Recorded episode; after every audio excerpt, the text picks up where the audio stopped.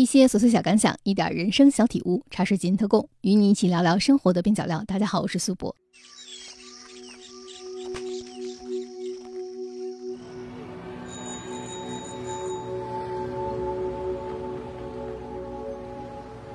喧嚣的都市，每个人并不是孤独的岛屿。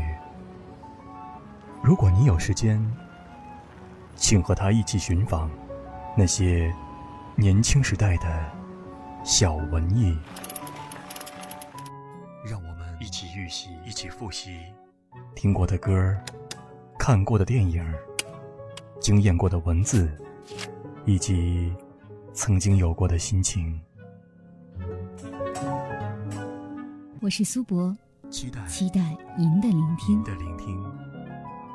Welcome to join us, and thanks for listening.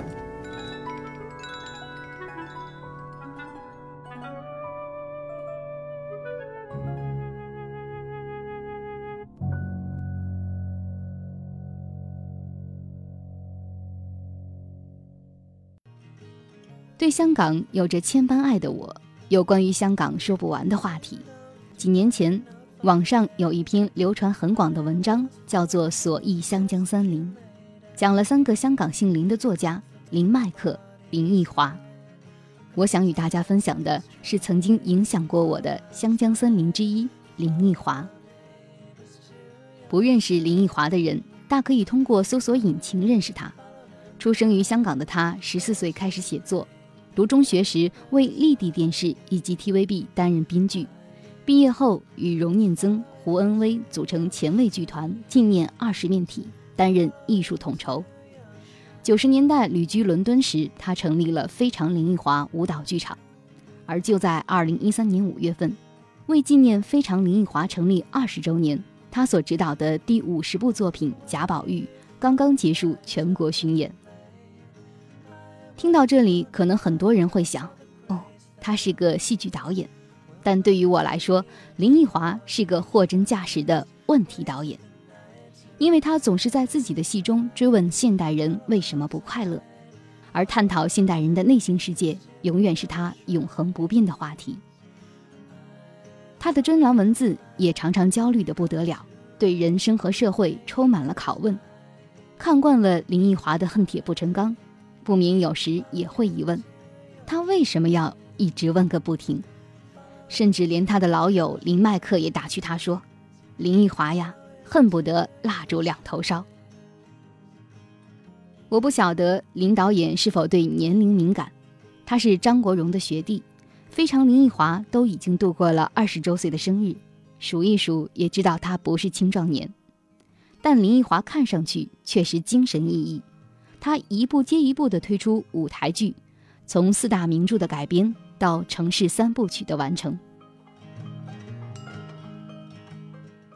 二零零八年，我在北大听完林奕华的讲座，又赶到保利剧院去看了当时城市三部曲中的第一部《华丽上班族之生活与生存》。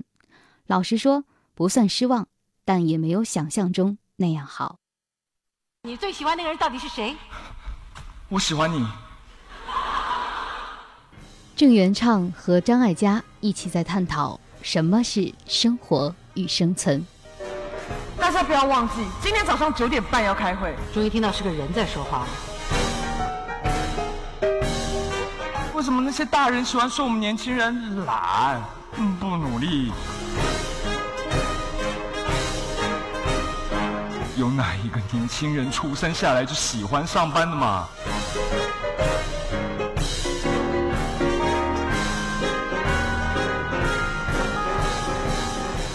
你的脑子跟你的身体不成正比，你的胆子跟你的身体也不成正比。你去追琪琪，等你把她追上手以后，你再告诉她说，原来你心里爱的并不是他，你心里最爱的原来是是你。在《城市三部曲：命运建筑师之远大前程》中，李心洁、杨佑宁、王耀庆一起讨论幸福的含义。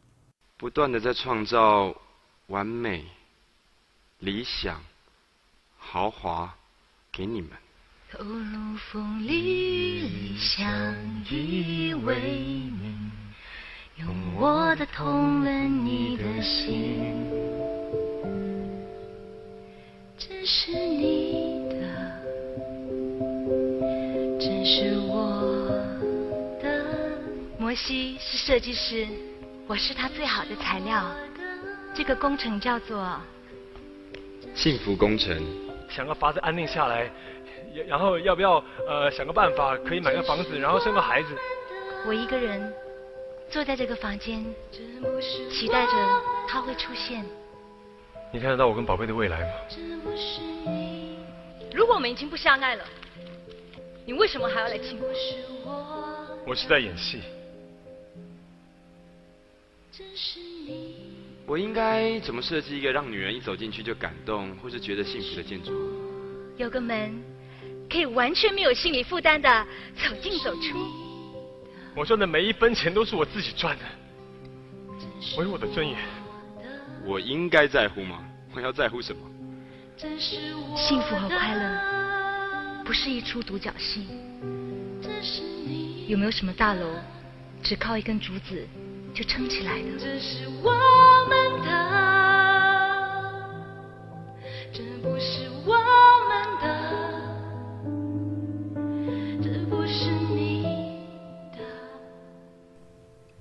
林奕华希望借这部话剧告诉大家，幸福与罗马一样，都不是一天建成的。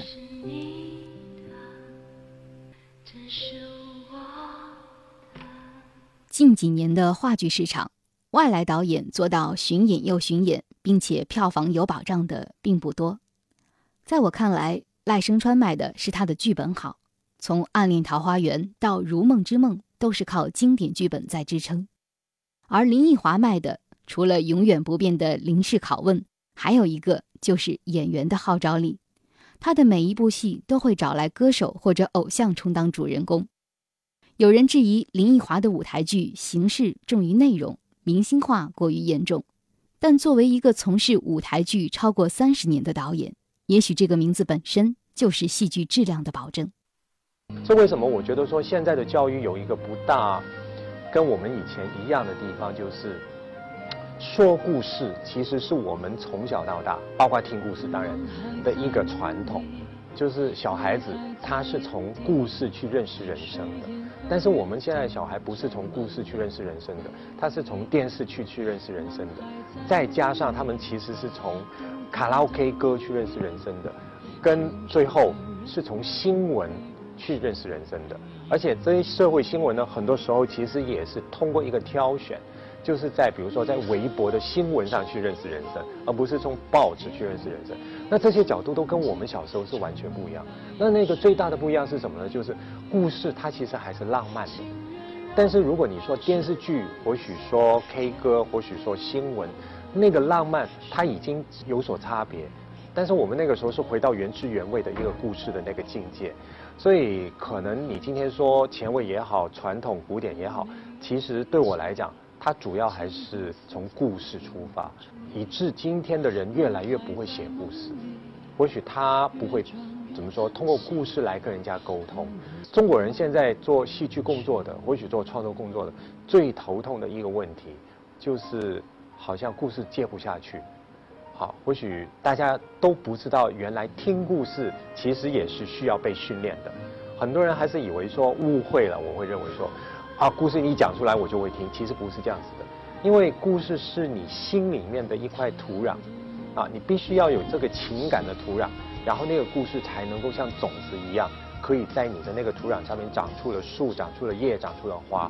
所以呃，我很庆幸，其实在我的成长那个年代，还是有给我们这块土壤。除了故事难懂，戏剧长度也是林奕华经常受到大家质疑的地方。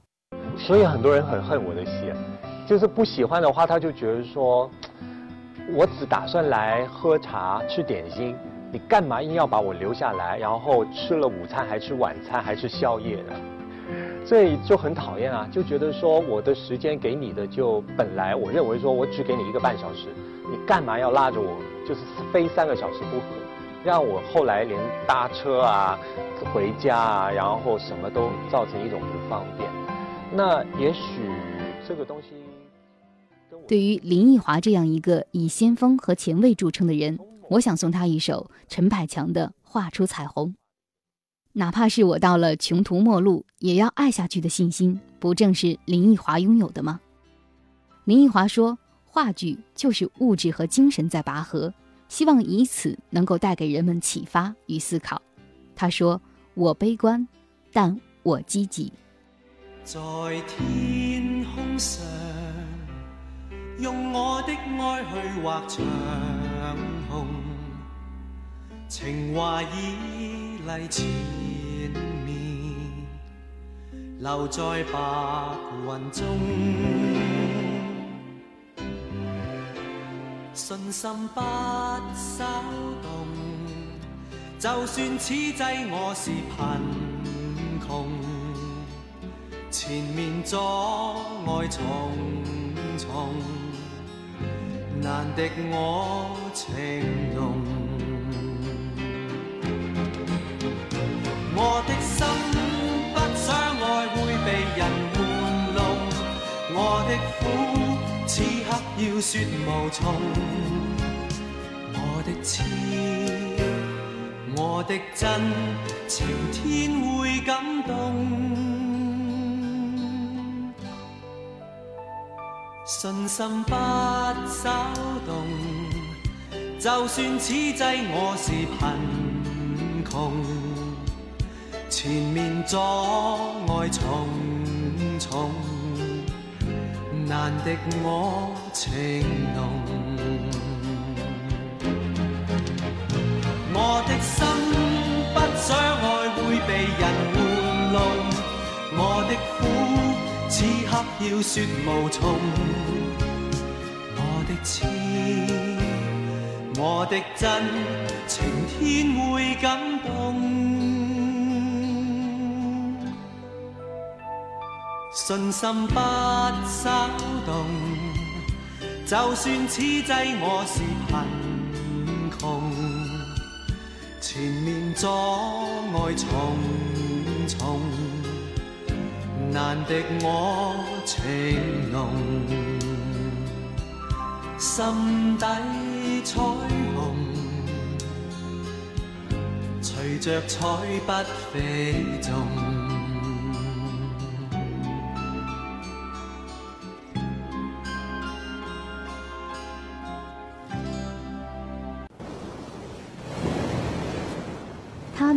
在岛屿写作。小时候。乡愁是一枚小小的邮票。他们成就电影传奇。如果有多一张船票，你会不会跟我一起走？他们唱出时代脉搏。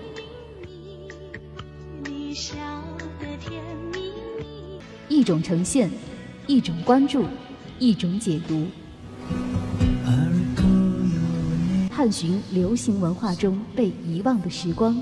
讲述大时代小故事。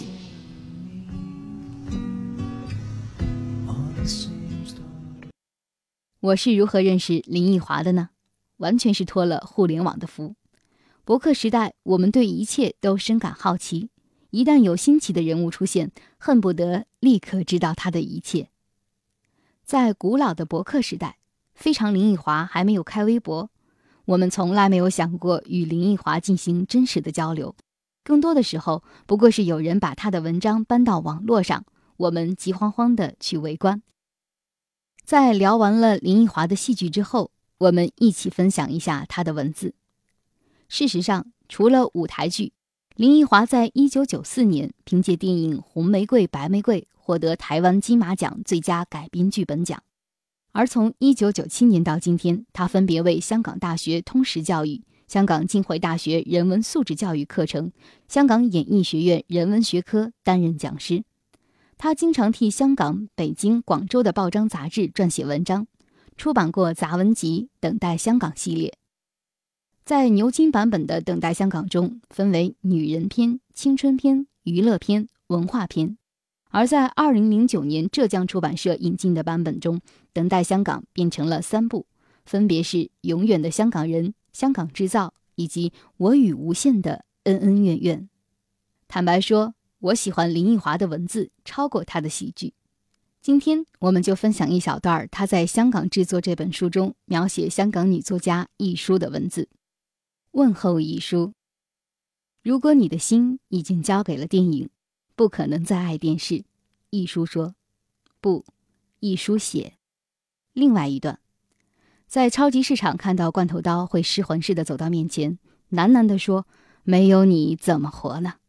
同样由亦舒所写。你没有读过刘英学生日志？薄薄的一小本，封面有一堆穿了毛衣和冷帽的小人在堆雪球。那个年代，离乡别井，亦舒度过了一刀一笔走天涯的日子。刀是罐头刀，笔是写稿笔。写稿的人不可能不爱恨亦舒，是他教导我们文章有价。一天有中文流行的地方，就不会饿死中文写得好的人。看，八万元的奖金，西西鳌头独占了。然而，西西的确是写得很好。一百八十九本艺术著作还未能称全集呢，少一个专栏不能称为减产。艺术的写作数量媲美阿加莎·克里斯蒂，他最喜欢的作家之一。凡是多产的写作人，必然是因为某处有人辗转呻吟：“哦，没有你，日子怎么过才好。”阿加莎以侦探小说替一些人的枯燥生活吊盐水，一书呢，思想不保证进步，然而文字一定是好。好就是好，清脆、明快、干净、利落。不过他从来没有拿过与文字创作有关的任何一项奖。当然，如果金庸排在领奖的前头，一书还是有机会的。假如他不介意一边带女儿一边等。但今天的读者，最年轻的时代，只能读味道大大淡化的小说，而且写的竟是身外之物，岂有豪情似旧时？曾经他有个笔名叫阿妹，人们却只选择记住伊莎贝。对于同一个东西再次解读，以此生产出自己的东西，我想这就是林奕华在创作舞台剧时经常翻拍经典文学名著的原因吧。如果你走进剧场看过话剧，就会明白，许多人生的困境，也许在两三个小时的封闭环境里可以获得解答，但人生最终还是要走出剧场。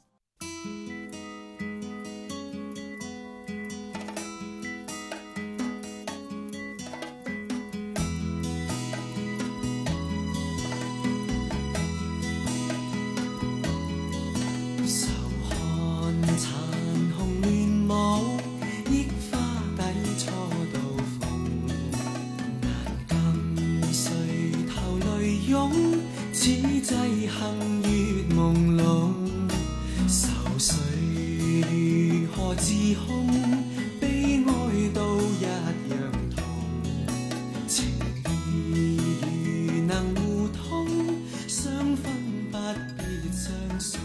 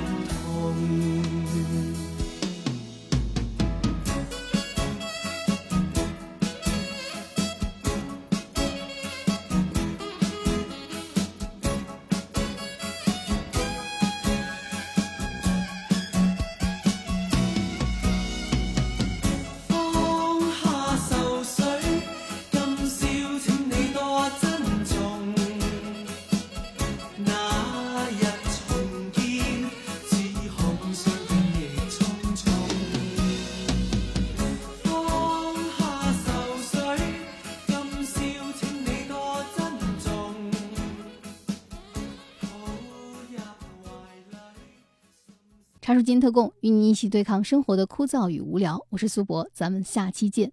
您的每一次点击和评论都会给我制作节目带来莫大的动力啊！大家可以通过喜马拉雅、苹果播客或者小宇宙上搜索“茶水间特供”，或者搜索“苏博”，苏是苏州的苏，博是铂金的博，找到我。期待您的留言，再会。